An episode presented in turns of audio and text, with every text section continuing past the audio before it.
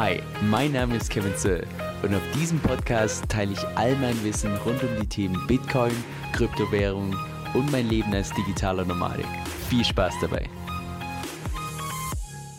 Hey Leute, Kevin hier. So für all diejenigen, die mich vielleicht noch nicht kennen, möchte ich mich ganz kurz vorstellen. Mein Name ist Kevin Zöll, ich bin derzeit 30 Jahre alt und bin so vor ungefähr vier Jahren aus Deutschland ausgewandert. Und seither bereise ich entsprechend die Welt, indem ich meistens so alle drei Monate in ein neues Land reise.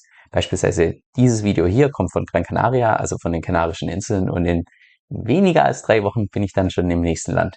Und ja, finanzieren tue ich das Ganze primär durch meine ganzen Webseiten, die ich betreibe. Das heißt, ich baue Webseiten auf, ich tue die monetarisieren, irgendwann wieder verkaufen. Das ist so mein primäres Geschäftsmodell. Aber bekannt bin ich wahrscheinlich im Internet am meisten für meinen YouTube-Kanal, diesen hier, wo ich zu einem Großteil über Kryptowährung spreche speziell mit einem Fokus auf DeFi, also Decentralized Finance.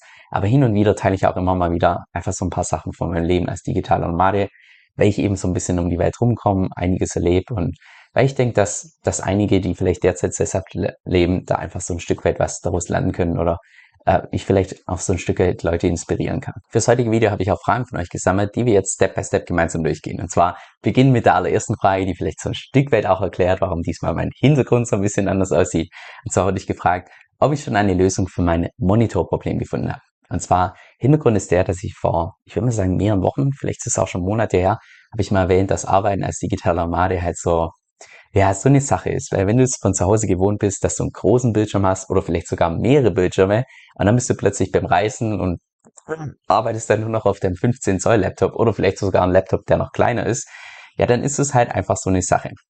Genau deshalb habe ich auch erwähnt, dass ich demnächst mal einen weißen Monitor ausprobieren möchte. Also im Prinzip einfach einen zweiten Monitor, der sich eignet zum Reisen. Also der nicht zu groß ist, also nicht zu viel Platz beansprucht, gleichzeitig auch nicht zu schwer ist und einfach auch, ich sag mal nicht nicht mal kurz kaputt gehe, weil er einfach nicht fürs Reisen gemacht ist.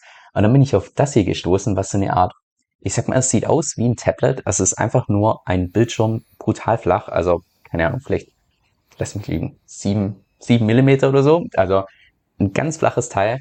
Äh, das kannst du dann entsprechend anstecken über HDMI oder USB-C an deinen entsprechenden Laptop und hast du direkt einen zweiten Laptop. Das kann, kann auch an sich nichts. Also es ist kein Tablet, sondern es ist wirklich nur ein Monitor.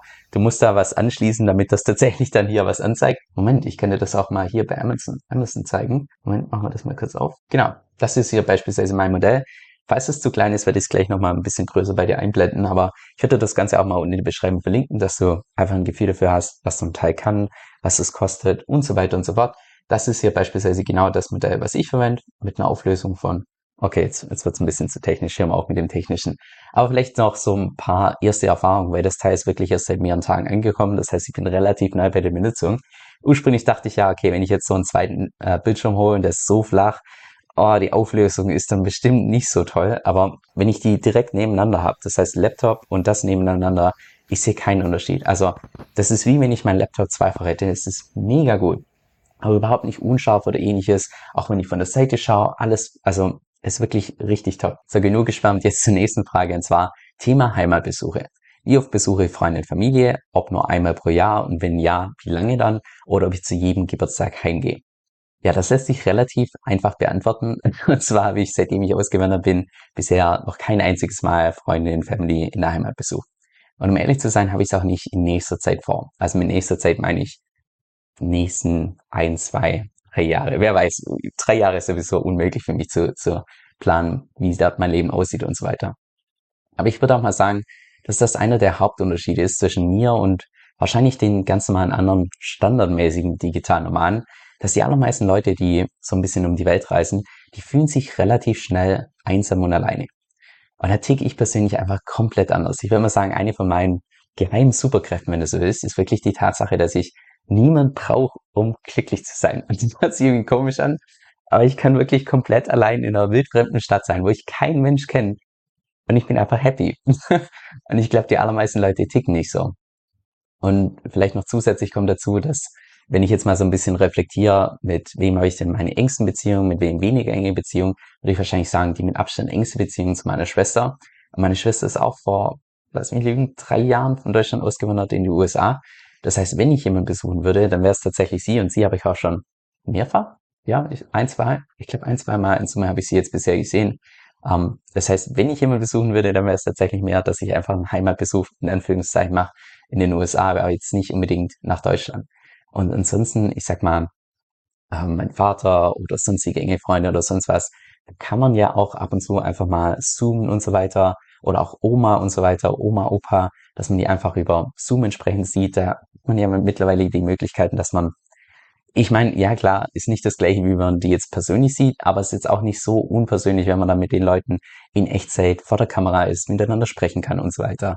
Also nachher, ja, ich brauche dieses Persönliche jetzt nicht so unbedingt, sagen wir so. Dann nächste Frage, hat sich dadurch was in meinen Beziehungen geändert? Nach da ist die Antwort ganz klar. Also auf jeden Fall, würde man sagen, wahrscheinlich, boah, lass mich lügen, 90 Prozent, vielleicht 95 Prozent von allen meinen Freunden habe ich im Prinzip dadurch verloren, dass ich dann vor vier Jahren ausgewandert bin und dann lange Zeit kein Social Media und so weiter und so fort.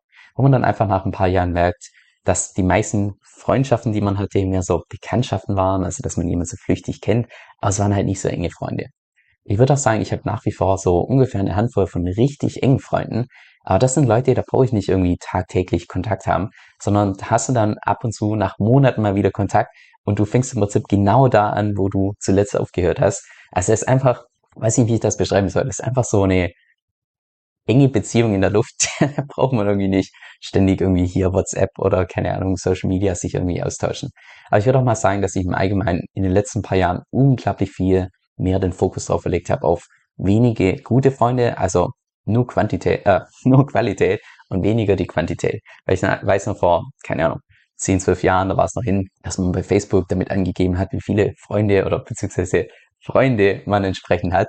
Und mittlerweile strebe ich das komplette Gegenteil an, dass ich, auch wenn ich in ein komplett neues Land gehe, neue Stadt oder sonst was, dass ich zero of Connecten aus bin, weil bisher war es, ich würde mal sagen, fast immer so, dass wenn ich irgendwelche Leute kennengelernt habe, beispielsweise an einem Tag oder wenigen Tagen oder vielleicht mal ab und zu ein paar Wochen, fast alle Bekanntschaften, die ja, die lösen sich einfach im Zeitverlauf. Also wenn man dann einfach ein nächstes Land sieht und nochmal ein nächstes Land und nochmal ein nächstes Land, ja, da ist einfach, ja, die heben nicht so wirklich.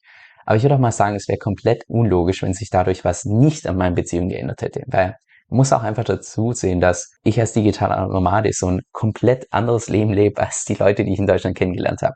Weil die allermeisten Leute in Deutschland, die leben nach wie vor sesshaft, die sind ja einfach in ihrer, in ihrer Kultur einfach so ziemlich stark drin. Das heißt, wir haben auch einfach nicht nur einen komplett anderen Lifestyle, sondern auch komplett andere Probleme. Und oftmals ist es dann so, dass wenn ich mal wieder in Kontakt bin mit einer, mit einem ehemaligen Freund oder etwas älteren Freund, dass man gar nicht so wirklich was zu erzählen hat. Das ist irgendwie total strange, weil man müsste ja meinen, ja, okay, wenn man so unterschiedliche Leben führt, dann hat man ja unglaublich viel zu erzählen. Aber genau das Gegenteil ist der Fall, dass wir einfach so wenig Sachen miteinander teilen, dass da gar nicht so wirklich eine, eine Konversation stattfindet. Also beispielsweise, wenn ich jetzt mal, also Stand heute, mit irgendwelchen Leuten aus meiner Heimat Kontakt habe, dann bekomme ich irgendwie Probleme mit, wie ja, irgendwie Erdgas, da gibt es keine Probleme wegen diesem Russlandkrieg. Und ja, jetzt sind irgendwie auch die Holzbriketts sind jetzt aus und alles solche Sachen. Und ich denke halt so, ja, okay, aber also ich habe damit überhaupt gar nicht so Mut. Das ist für mich eine komplett andere Welt. Wenn ich mal Probleme habe, dann ist es mehr so, also jetzt sinngemäß, keine Ahnung, wenn mal die Klimaanlage über die Nacht ein bisschen zu laut ist. Einfach eine komplett andere Welt. Von daher wäre es auch so ein Stück weit unlogisch, wenn ich nach wie vor mit meinem derzeitigen Lifestyle den großen, also mit dem Großteil der Leute von meiner Heimat entsprechend auch in Kontakt war. Von daher finde ich das, ich glaube, so wie es ist, vermutlich ganz normal. Der nächste Frage, wie oft kann ich gesetzlich die Heimat besuchen und welche Vorgaben gibt es da? Ich glaube, da muss man so ein Stück weit verstehen, dass ich einerseits natürlich aus Deutschland ausgewandert bin und ich bin nicht mehr in Deutschland gemeldet, ich bin aber natürlich nach wie vor deutscher Staatsbürger. Das heißt, wie oft kann ich die Heimat besuchen? So oft ich will. Ich kann sogar unbegrenzt wieder nach Deutschland zurückgehen, weil ich ja nach wie vor deutscher Staatsbürger bin. Also da gibt es einen Unterschied zwischen einerseits gemeldet sein und andererseits Staats deutscher Staatsbürger zu sein. Das gilt zumindest in der Theorie. Das heißt, ich könnte jetzt zehnmal am Tag einreisen, zehnmal am Tag ausreisen, spielt keine Rolle. Jetzt in der Praxis würde ich natürlich darauf achten, dass ich pro Jahr maximal 182 Tage beziehungsweise oder 181, nee, 182 ist, glaube die Regel, dass ich maximal 182 Tage pro Jahr in Deutschland verbringe. Denn wenn ich länger als diese Zeit in Deutschland verbringe, dann würde ich steuerlich ansässig werden in Deutschland, müsste dort meine ganzen Steuern zahlen und so weiter und so fort als private Person. Nicht als Business, das ist nochmal was anderes. Dann nächste Frage, was sind die Grundlagen für digitales Nomadensein, ob es überwiegend ortsunabhängiges Einkommen ist?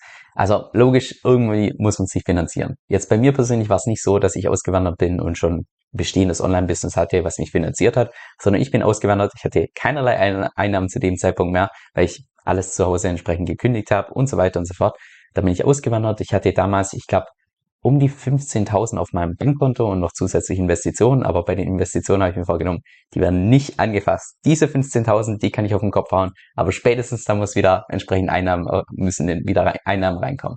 Und von da habe ich dann nach, ich würde mal sagen, so ungefähr sechs bis sieben Monaten, nachdem ich ausgewandert bin, habe ich gestartet mit meinem Online-Business. Ganz zu Beginn, die ersten paar Monate hat es erstmal überhaupt gar nichts abgeworfen. Im Gegenteil, hat es mich sogar noch Geld gekostet. Aber dann so nach, boah, jetzt muss ich lügen, ungefähr einem Jahr, vielleicht ein bisschen länger als einem Jahr, hat es dann angefangen, dass es so profitabel war, dass ich dann tatsächlich davon leben konnte. Also sag mal, leben konnte in Thailand, dann hat sich der Lebensstandard entsprechend ähm, äh, so ein Stück weit verbessert. Und dann die Folgefrage war noch, deine Haupteinnahmequellen sind ja Webseiten und Investitionen. Welche Einnahmequellen eignen sich sonst noch?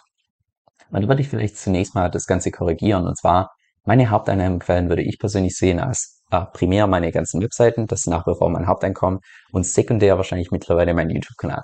Jetzt meine ganzen Investitionen und so weiter, ich meine, ja, mit meinen ganzen Krypto, mit dem ganzen Cashflow und so weiter, verdiene ich ein Vielfaches von dem, was ich aktiv verdiene. Aber das sehe ich persönlich nicht als Einnahmequelle, weil ich 100% von den Einnahmen, die ich dadurch Krypto und so weiter bekomme, tue ich alle reinvestieren. Das heißt, die, verlass, die verlassen nie die Kryptowelt, die bleiben nach wie vor in Krypto mit drin. Auch sämtliche Einnahmen, die ich beispielsweise habe in Krypto, weil ich habe ja mittlerweile auch Einnahmen Krypto, auch die bleiben immer in der Kryptowelt. Das heißt, das zähle ich nicht wirklich als Einnahmen, weil könnte ja sein, dass rein auf dem Papier, keine Ahnung, dieses Jahr kam durch die Crypto Rewards, keine Ahnung, eine Viertelmillion rein. Okay, dann wäre das jetzt dieses Jahr eine Viertelmillion und nächsten Jahr stellt sich raus, dass dieses Investment, was ich da gemacht habe, das so viel Cashflow abgeworfen hat, ist plötzlich irgendwie, keine Ahnung, gab es einen Exploit und das komplette Geld ist weg. Ja, dann habe ich ja dieses Geld ja nur auf dem Papier, aber nicht wirklich, weil ich ja 100% davon entsprechend reinvestiert habe und jetzt einfach das komplette Geld weg ist. Von daher ist bei mir mental alles, was ich mit, mit Krypto zu, zu tun hat, bei mir eine komplette andere Welt zu dem, was ich, was dann tatsächlich auf meine Fiat-Bankkonten in Dollar kommt, in Euro kommt, in, in die ganzen sämtlichen anderen Währungen, wo ich entsprechend noch Einnahmen habe. Und von daher zur Frage, welche Einnahmequellen eignen sich da sonst noch? Ah, ich würde mal sagen, das ist so eine Frage im Sinne von, ja, wie kann man online Geld verdienen? The sky is the limit. Also, da kannst du anfangen mit einem E-Commerce-Shop. Du kannst irgendwie Kurse verkaufen, du kannst E-Books verkaufen, du kannst Coachings machen, du kannst eine Membership aufbauen. Also, ja, da gibt's alle möglichen Wege, wie man tatsächlich im Internet Geld verdienen kann. Dann nächste Frage, wie entscheide ich, wohin ich als nächstes reise? Ob ich einfach nur den Empfehlungen von Nomad List folge. Also für diejenigen, die Nomad List noch nicht kennen, ich habe sie mal kurz eingeblendet. Das ist eine Webseite, die, ich sag mal, sämtliche Standorte der Welt so ein bisschen rankt, also was momentan beispielsweise auf Platz Nummer eins ist. Stand heute, weil sich das auch tagtäglich ändern kann, wegen beispielsweise dem Wetter, was sich geändert hat, wegen irgendeiner politischen Situation, weil es irgendwie jetzt voll schwül ist, weil es jetzt Winter ist und so weiter und so fort. Die ganzen Informationen werden hier im Prinzip in Echtzeit erfasst. Wie man hier sehen kann, beispielsweise Lissabon, Portugal ist aktuell ganz vorne, genauso auch wie Bali, Danach kommt Berlin in Deutschland. Also keine Ahnung, manchmal sind ein bisschen komische Empfehlungen mit drin. Nichts gegen Berlin in Deutschland, sondern ja, wenn man halt so alle Welt, also alle Orte egal, ich, ich lasse es mal dabei. Aber ja, wie tue ich das im Prinzip auswählen? Ähm, ja, so grundsätzlich glaube ich, ist die Nomadlist hier ähm, eine ziemlich coole Inspiration. Das heißt, wenn man nicht so einen wirklichen Plan hat, wo man gerne hingehen will, findet man dort relativ coole Orte, weil viele von den Orten, die da ganz vorne mit dabei spielen, das sind auch die Orte, wo tendenziell digitale Nomaden so ein bisschen, also wo mehr davon sind und je mehr das sind, desto mehr sagt das so ein Stück weit über den Standard aus. Ich würde auch mal sagen, dass sich die Entscheidungsfindung bei mir persönlich im Laufe der Zeit ziemlich geändert hat, weil ganz zu Beginn habe ich sämtliche Reiseziele immer rational entschieden, im Sinne von, was macht Sinn? Also beispielsweise, dass ich nach Australien direkt nach Neuseeland bin, weil macht ja Sinn, wenn ich schon in dieser Ecke von der Welt bin, dass ich dann nicht irgendwie von Australien nach Kanada gehe oder ähnliches. Wobei, wenn man da andersrum fliegt, egal, du weißt, was ich meine. Ähm, ganz wegen habe ich das tatsächlich so eher rational gemacht. Und rein rational wäre beispielsweise nach den Kanarischen Inseln bei mir wahrscheinlich Indien die beste Wahl gewesen, weil ich auf jeden Fall noch dieses Jahr nach Bali möchte. Und von daher war die Entscheidung, okay, entweder direkt von den Kanarischen Inseln nach Bali, was vor ein unglaublich langer Flug ist, also da reden wir von mit Umsteigen und so weiter von knapp 40 Stunden oder so, dachte ich mir, oh nee, also das, das habe ich keine Lust. Von daher dachte ich mir, irgendwas so zwischen Bali und, äh, und den Kanarischen Inseln wäre wahrscheinlich besser. Und da würde Indien eigentlich ziemlich gut passen, weil ich schon immer nach Indien wollte.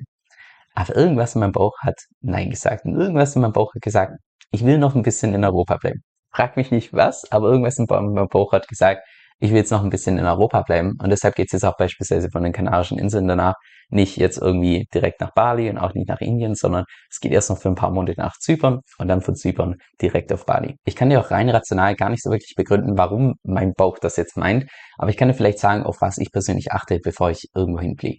Und zwar, ich würde mal sagen, das erste, was ich mir anschaue, wenn ich den entsprechenden Standard google, was ist die Average Temperature während der Zeit, wo ich entsprechend da bin. Also einfach ähm, dein Standard, beispielsweise, also ich Gran Canaria, Average Temperature auf Google eingeben, dann bekommst du eine Liste für jeden Monat.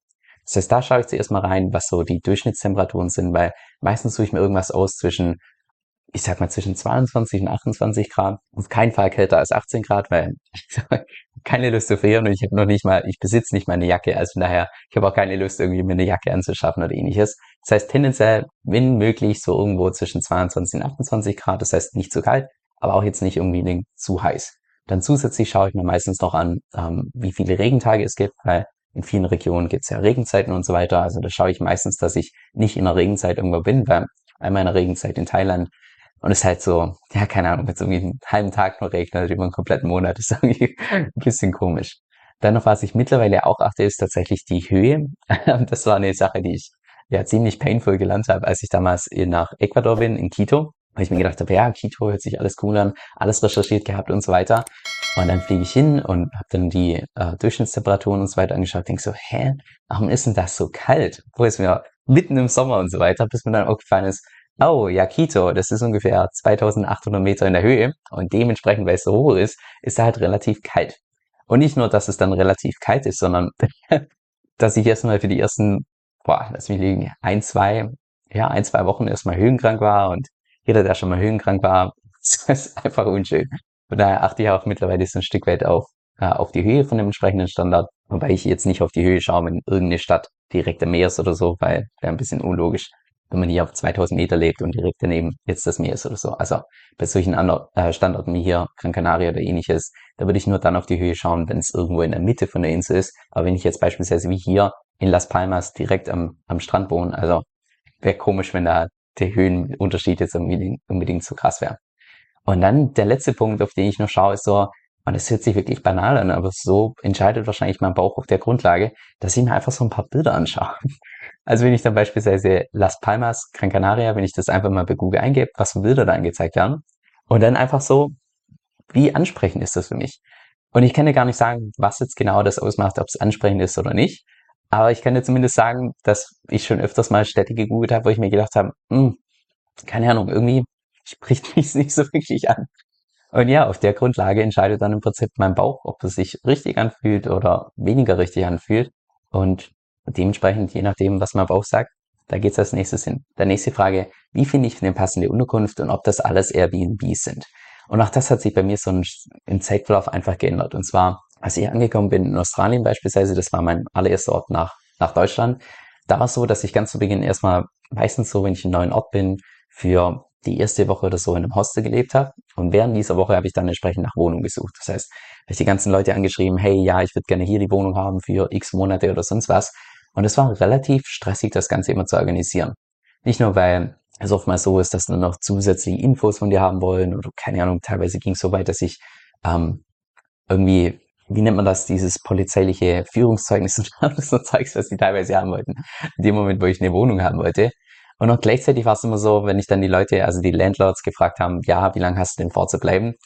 Ja, das war halt immer so eine unschöne Situation, weil hätte ich dann gesagt, ja, eigentlich nur ein, zwei Monate, dann hätten die mich ja never ever genommen. Von daher war es dann immer so eine Notlüge, so, ja, ich bin mir noch nicht so ganz sicher bla bla bla. Und in Wirklichkeit hatte ich ja in meinem Kopf eigentlich schon längst geplant, dass ich nur ein paar Wochen oder ähnliches in Trinidad bleiben will. Und das habe ich dann auch tatsächlich über ganz Australien so gemacht, dass ich überwiegend einfach in festen Wohnungen gewohnt habe und immer dann, wenn ich neu im Standort war, die ersten paar Tage entsprechend im Hostel. Und es hat auch in Australien, würde ich sagen, relativ gut geklappt.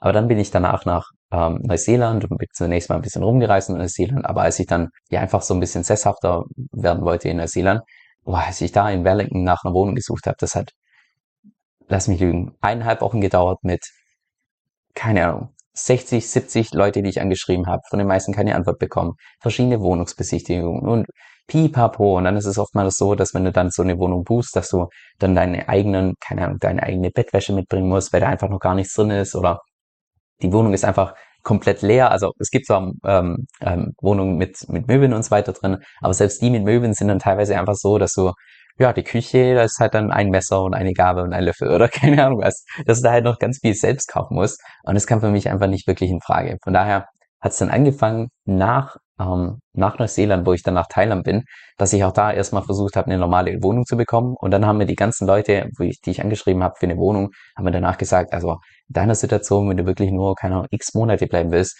Airbnbs ist da deutlich besser. Und erst in Thailand hat es dann angefangen, dass ich wirklich in Airbnbs gewohnt habe. Jetzt im Nachhinein denke ich mir, oh mein Gott, hätte ich mir viel Arbeit und Zeit ersparen können und auch so viel Stress vorher mit Airbnbs. Ja, und seit Thailand habe ich nie mehr eine andere, also eine normale Wohnung gebucht außer Airbnbs, weil du findest fast in jeder Stadt ein richtig tolles Airbnb. Gleichzeitig ist es so, dass die Leute auch überhaupt gar nicht sauer sind, sondern im Gegenteil, die meisten Leute, die die kämpfen um dich, weil, hey, wer hat schon mal einen Gast für meistens 28, meistens buche ich für 28 Tage, weil bei Airbnb, wenn du da für 28 Nächte buchst, bekommst du auch diesen Monatsrabatt kann man natürlich mitnehmen und das entsprechend weiß. Ähm, und ja, die Leute sind so happy, dass sie dann ihre, ihre Wohnung für so einen langen Zeitraum entsprechend gebucht haben, weil die allermeisten Leute, die Airbnbs betreiben, die sind es gewohnt, dass, keine Ahnung, so eine durch, ja, so ein durchschnittlicher Gast vielleicht zwei Tage bleibt, vielleicht drei Tage und dann gehen die wieder, dann müssen sie wieder alles putzen, alles hinrichten und pipapo und haben dann relativ wenige Einnahmen, wenn sie nicht die ganze Zeit irgendwie ausgebucht sind. Und wenn dann mal jemand ankommt über 28 Tage, dann schreien die, ja, komm zu mir oder ähnliches. Also eine ganz andere Ausgangssituation. Und gleichzeitig erlaubt es mir einfach so ein Stück weit, wenn ich nur Airbnb, Airbnbs buche, dass ich einerseits so ein Stück weit die Versicherung habe, in Anführungszeichen von Airbnb. Das heißt, falls es da mal irgendwie zu Problemen kommt, habe ich immer noch eine dritte Partei, die ich da äh, entsprechend ansprechen kann. Also es kam bei mir persönlich jetzt noch nie zu Problemen, aber sagt niemals nie. Und gleichzeitig auch so, kann ich während, also meistens vielleicht also drei Monate in einem Land. Und das heißt dann genau drei verschiedene Airbnbs kann ich besuchen für 28 Tage, dass ich immer noch unter den drei Monaten bin und da kann ich entsprechend weiterreisen, was einfach für mich persönlich immer perfekt gepasst hat, weil ein Monat, das ist meiner Meinung nach nicht zu kurz. Also nicht so, dass ich irgendwie jetzt meine Sachen auspacke und schon beim Auspacken denke, oh nee, in einem Monat muss ich das schon wieder einpacken und ich, ich mag packen eigentlich nicht so, sondern ein Monat ist wirklich so, da nimmt man viele verschiedene Impressionen mit. Gleichzeitig kann man da locker, easy peasy seine eigene Routine aufbauen. Und gleichzeitig ist es nicht zu lang, dass man irgendwie keine neuen Impressionen hat. Und vor allem, wenn ich dann in einem Land drei verschiedene Standorte habe oder beziehungsweise drei verschiedene Airbnbs, ähm, gefällt mir persönlich Stand heute am besten. Und so habe ich das seither gehandhabt. Dann die nächste Frage, auf was achtest du bei deinen Airbnbs? Also ich würde mal sagen, wenn ich ähm, bei einem entsprechenden Standort nach einem Airbnb schaue, habe ich meistens immer drei verschiedene Filter drin. Zum einen Wi-Fi, also ganz klar, ich brauche Wi-Fi zum Arbeiten, logisch. Zweitens eine Küche, also eine Kitchen, dass das entsprechend drin ist. Und drittens auch Air Conditioning. In den meisten Regionen, weil ab und zu bin ich auch mal in Regionen, wo es jetzt nicht ganz so warm ist, wo ich dann vielleicht kein Air Conditioning brauche, aber in den allermeisten Orten bevorzuge ich es, wenn ich einfach Air Conditioning mit drin habe. Und ansonsten, wenn ich dann bei Airbnb die ganzen Angebote anschaue, achte ich eigentlich noch zusätzlich auf zwei verschiedene Sachen. Und zwar erstens, dass die Wohnung hell ist. Und zwar hell einerseits durch Tageslicht, das ist mir persönlich wichtig, weil ich hatte mal einmal im Airbnb, wo nur so ein kleines Fenster war und dann war alles nur durch künstliches Licht. Und oh, wenn du da mal einem Wohnort lebst, das ist wirklich, wirklich unangenehm. Also das ist das eine, wo ich drauf achte. Und auch so banale Sachen wie, sind die Lichter, die da dargestellt sind, sind die eher so neon, also so, so komplett bright? Oder sind das einfach warme Lichter mit Orange oder Gelblich und so weiter? Da fühle ich mich sich komisch an, aber für mich persönlich vielleicht deutlich wohler. Dann das das eine und vielleicht zum anderen auch, dass das Airbnb einfach nicht so groß ist.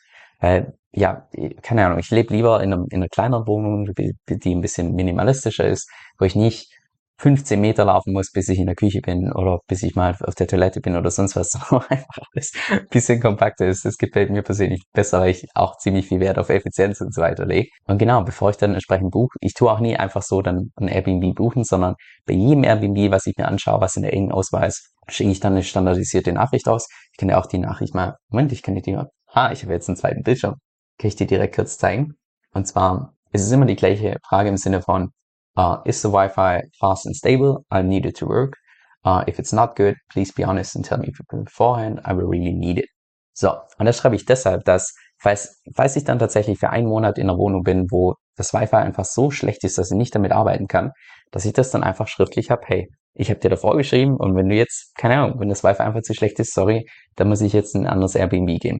Also bisher kam es noch nie vor, dass das Wi-Fi zu schlecht war. Es war allerdings schon öfter so, dass ja, die gesagt haben, ja, ja, alles gut und so weiter und so fort. Und dann habe ich halt in den ersten paar Tagen gesagt, sorry, also wenn du jetzt nicht irgendwie was machst, dass das Wi-Fi besser ist, dann, dann muss ich ein anderes Airbnb, das funktioniert so nicht. Und dann haben die es in aller Regel geschafft, dass dann, keine Ahnung, dass bei ihrem Router plötzlich doch den teuren Tarif genommen haben oder sonst was. Teilweise habe ich auch extra dafür zahlen müssen und so weiter, was auch voll in Ordnung ist. Aber einfach, dass ich zum Arbeiten gutes und einfach Internet habe, wo ich mich drauf verlassen kann, sagen wir so. Und von daher sind ich immer diese Standardnachricht und einige haben mir auch schon ähm, vorweg geschrieben, ja, ich weiß nicht, ob dann meine Wohnung so unbedingt geeignet ist, sage ich ja, danke für die Ehrlichkeit und buche dann entsprechend einfach ein anderes Airbnb. Und so suche ich im Prinzip meine Airbnbs aus. Dann nächste Frage, hast du schon eine Routine, wenn du an dem Ort angekommen bist? Also, ich weiß nicht so ganz genau, wie das funktionieren soll, dass wenn ich jetzt in ein fremdes Land gehe, einen fremden Ort, wo ich noch nie zuvor war, dass ich dann plötzlich schon meine Routine habe. Also die muss man sich natürlich immer neu aufbauen, weil ja, du musst ja erstmal dich zurechtfinden, wo sind Supermärkte, wo ist das und so weiter und so fort. Aber ich würde mal sagen, dass es bei mir relativ schnell geht. Und das ist wahrscheinlich auch so eine Sache, wo man sich einfach im Zeitverlauf einfach dran gewöhnt, dass, keine Ahnung, wenn ich in mein Airbnb gehe und dort meine Sachen auspacke und so weiter, dann dauert es vielleicht ein paar Stunden oder vielleicht eine Nacht und es fühlt sich dann schon so ein Stück weit wie Heimat für mich an. Also ich weiß nicht, vielleicht bin ich da auch in der Hinsicht so ein bisschen anders als die meisten Leute, aber ich fühle mich relativ schnell wohl oder ja wie zu Hause, wenn ich dann in einem neuen Ort bin. Und dann die Folgefrage darauf war, wie sieht dein Tagesablauf aus? Da würde ich sagen, mein Tagesablauf ist nahezu jedem Ort, wo ich bisher gelebt habe, eigentlich immer das gleiche. Aufstehen, arbeiten, essen, arbeiten, snacken, arbeiten, Workout, essen, arbeiten, schlafen. und ab und zu mache ich dann mal entsprechend noch einen Trip oder beispielsweise, dass ich am Mittag mal an den Strand gehe, um ein bisschen zu lesen oder so. Aber ich würde mal sagen, das ist so mein, mein täglicher Tagesablauf. Also ich bin auch jemand, ich kann einfach nicht ohne Arbeit, ich kann auch nicht ohne Workouts. Ich glaube, in der Hinsicht bin ich auch so ein bisschen anders, aber ich glaube, jede Ex-Freundin von mir kann es bestätigen, dass wenn ich mal einen Tag nicht gearbeitet habe, dann ist sie nicht in meiner Nähe sein. Genauso auch, wenn ich mal einen Tag nicht kein Workout hatte, ist auch so eine Sache. Ähm, aber ja, in der Hinsicht ticke ich vielleicht einfach so ein bisschen anders. Dann nächste Frage. Hey Kevin, du hast ja dein Business in Estland. Würdest du das auch Leuten empfehlen, die keine Digitalnomaden sind? Und da würde ich sagen, wahrscheinlich eher weniger. Und der Hauptgrund ist wahrscheinlich der, und jetzt gehe ich einfach mal davon aus, dass die Person, die das fragt, ist wahrscheinlich sesshaft in Deutschland, Österreich oder der Schweiz. Das ist so meine Hauptaudience bei meinem YouTube-Kanal und ist wahrscheinlich sesshaft. So. Das heißt, wenn du jetzt beispielsweise ein Unternehmen in Estland gründen würdest, was du natürlich tun kannst, auch aus Deutschland, auch aus Österreich, aus, aus der Schweiz, dann heißt es ja, dass du dann in deinem Unternehmen einerseits der Angestellte bist und andererseits auch der Boardmember. Das heißt, du bist einerseits der, der alles im Business äh, regelt und so weiter, der über die grundlegenden Dinge bestimmt und du bist auch gleichzeitig der, der in deinem Business entsprechend die Tätigkeiten und so weiter umsetzt. So.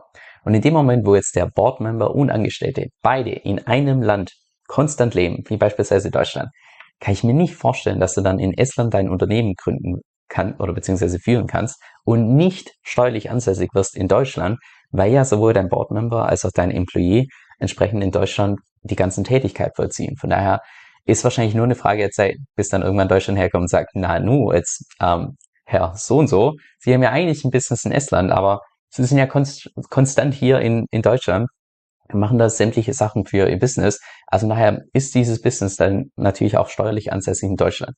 Und ab dem Zeitpunkt, wo du ein Unternehmen hast in Estland und das dann steuerlich ansässig wird in Deutschland, ja, da gehen ja sämtliche Vorteile verloren von diesem, von dieser E-Residency in Estland. Und mit Vorteilen meine ich jetzt konkret, dass äh, das Steuern und so weiter brauchst du keinen Finger krumm machen, weil das alles dein Service Provider für dich übernimmt. Bürokratiekamm gibt's nicht. Also übernimmt alles dein Steuer, Steuerberater. Du kannst alles digital machen, brauchst nie irgendwie einmal vor Ort sein oder sonstiges. Also gerade die ganzen Vorteile gehen ja dann so ein Stück weit einfach verloren, weil du dann sowieso deine Steuererklärung entsprechend in Deutschland machen musst. Von daher würde ich sagen, ein Business in Estland, wenn du sesshaft bist in, im Dachraum, würde ich wahrscheinlich nur dann empfehlen, wenn du dich davor ganz intensiv beraten lassen hast, wie du es denn machen kannst, dass du ein Business selbst aus Deutschland in Estland führen kannst, das dann trotzdem weiterhin in Estland steuerlich ansässig ist. Also da gibt es bestimmt verschiedene Wege, wie man das machen kann, indem man, lass mich liegen, vielleicht noch einen zusätzlichen Boardmember hat, der vielleicht irgendwo anders ansässig ist oder vielleicht sogar in Estland ansässig ist. Dass man irgendwie ein Office mietet in Estland oder irgendwelche solche Sachen. Irgendwas, was dazu führen könnte, dass auf jeden Fall dein Business weiterhin in Estland steuerlich ansässig ist. Und wenn du das schaffst mit einer intensiven Beratung, dass auch da ja nichts anbrennt und so weiter, dann würde ich sagen, also warum nicht? Weil Estland ist relativ günstig und hat eben die ganzen Vorteile, die ich hier gerade schon genannt habe. Und letzte Frage, gibt es einen Aktienbroker, den man ohne einen festen Wohnsitz nutzen kann? Oder so ein Stück weit anders formuliert, kann man auch als digitaler Nomade ganz normale Aktien halten, jetzt nicht dieses D-Stocks von der DeFi-Chain, sondern ganz normale Aktien. Und Hintergrund wahrscheinlich, warum diese Person das fragt, ist die, dass ich in vorherigen Videos schon mal schon erklärt habe, dass in dem Moment, wo ich ausgewandert bin, wo ich dann beim Aktienbroker gesagt habe, hey, ja, übrigens bin ich jetzt in Deutschland abgemeldet und so weiter, da haben, mir, da haben die die mir mein, äh, mein Depot entsprechend geschlossen, all meine Aktien verkauft und so weiter und so fort. Das war alles ein bisschen unschön. Ich würde mal auf die, auf die Frage so antworten, dass ich denke, wahrscheinlich gibt es eine Möglichkeit mit viel Recherche und so weiter und so fort. Und wenn es keine Möglichkeit gibt, gibt es wahrscheinlich definitiv eine Möglichkeit, wie man das Ganze so ein bisschen, ich sag mal, in einer gesetzlichen Grauzone machen kann. Im Sinne von, ja, man meldet sich halt dann doch vielleicht irgendwo in einem Standard mal an und vergisst dann, sich einfach abzumelden oder wie solche Sachen. Also ich kann mir gut vorstellen, dass sowas eventuell funktionieren könnte, ohne dass ich das natürlich konkret empfehle. Oder ich mache es auch selbst nicht, weil ich aktuell selbst keine Aktien halte. Aber ich persönlich habe vor, dass ich nach dem nächsten Crypto Bullrun wahrscheinlich eine gute Position umschichten werde in Aktien. Einfach nur als absoluter Safe Haven. Das ist für mich so mein, mein Gold, dem ich einfach in breit in irgendwelche Aktien-ETFs entsprechend streuen will. Und zu dem Zeitpunkt werde ich dann definitiv eine intensive Recherche dazu machen. Du wirst auch dann mir, bei mir auf dem YouTube-Kanal entsprechend darüber informieren. Stand heute habe ich keine Recherche dazu gemacht. Ich kenne auch keinen digitalen Nomaden, ehrlich zu sein, der ganz normale Aktien hält. Also ich weiß nicht, ähm, ob es da tatsächlich eine ganz normale Möglichkeit gibt, aber wenn nicht, da findet sich schon eine Lösung, weil es ist nur eine Frage der Zeit, bis immer mehr Leute zu digitalen Nomaden werden, bis dieses, ich sag mal einfach dieses Arbitrageleben im Sinne von zwischen verschiedenen Ländern einfach mal auswählen, was mir denn am besten gefällt und so weiter. Das ist ja absolut im Kommen, weil immer mehr Jobs entsprechend im Internet sind oder die man entsprechend am Computer machen kann.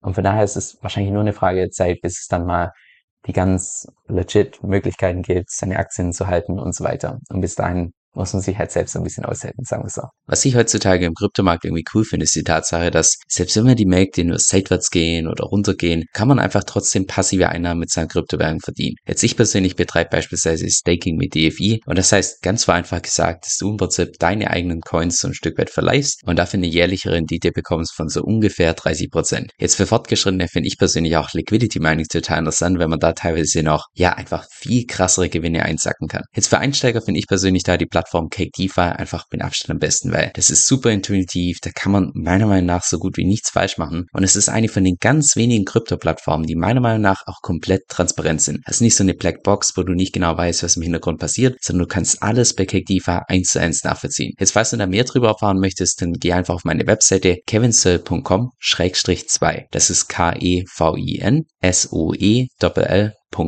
Schrägstrich 2. Dieser Podcast stellt weder eine steuerrechtliche noch eine finanzielle Beratung dar. Das heißt, alle Informationen sind wirklich nur zu Informationszwecken bestimmt.